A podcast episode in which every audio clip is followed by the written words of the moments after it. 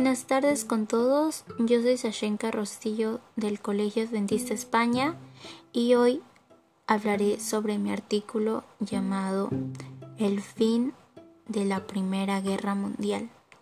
La Primera Guerra Mundial causó muchos desastres en todos los ámbitos.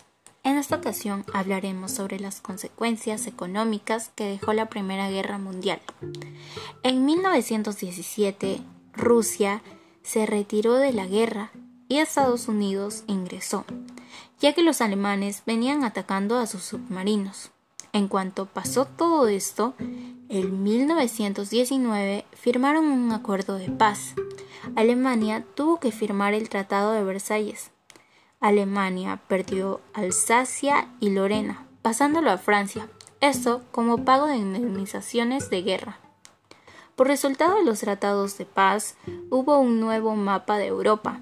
En este se podía ver la desaparición de los imperios austro, húngaro, ruso y turco.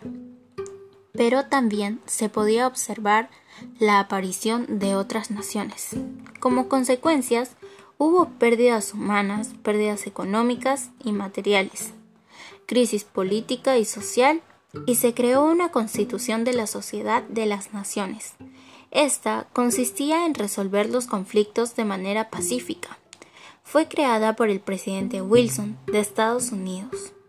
Todo esto se llevó a cabo por el interés económico que tenían los países al querer apropiarse de más territorios. Estos países querían tener el dominio y el control de toda la economía.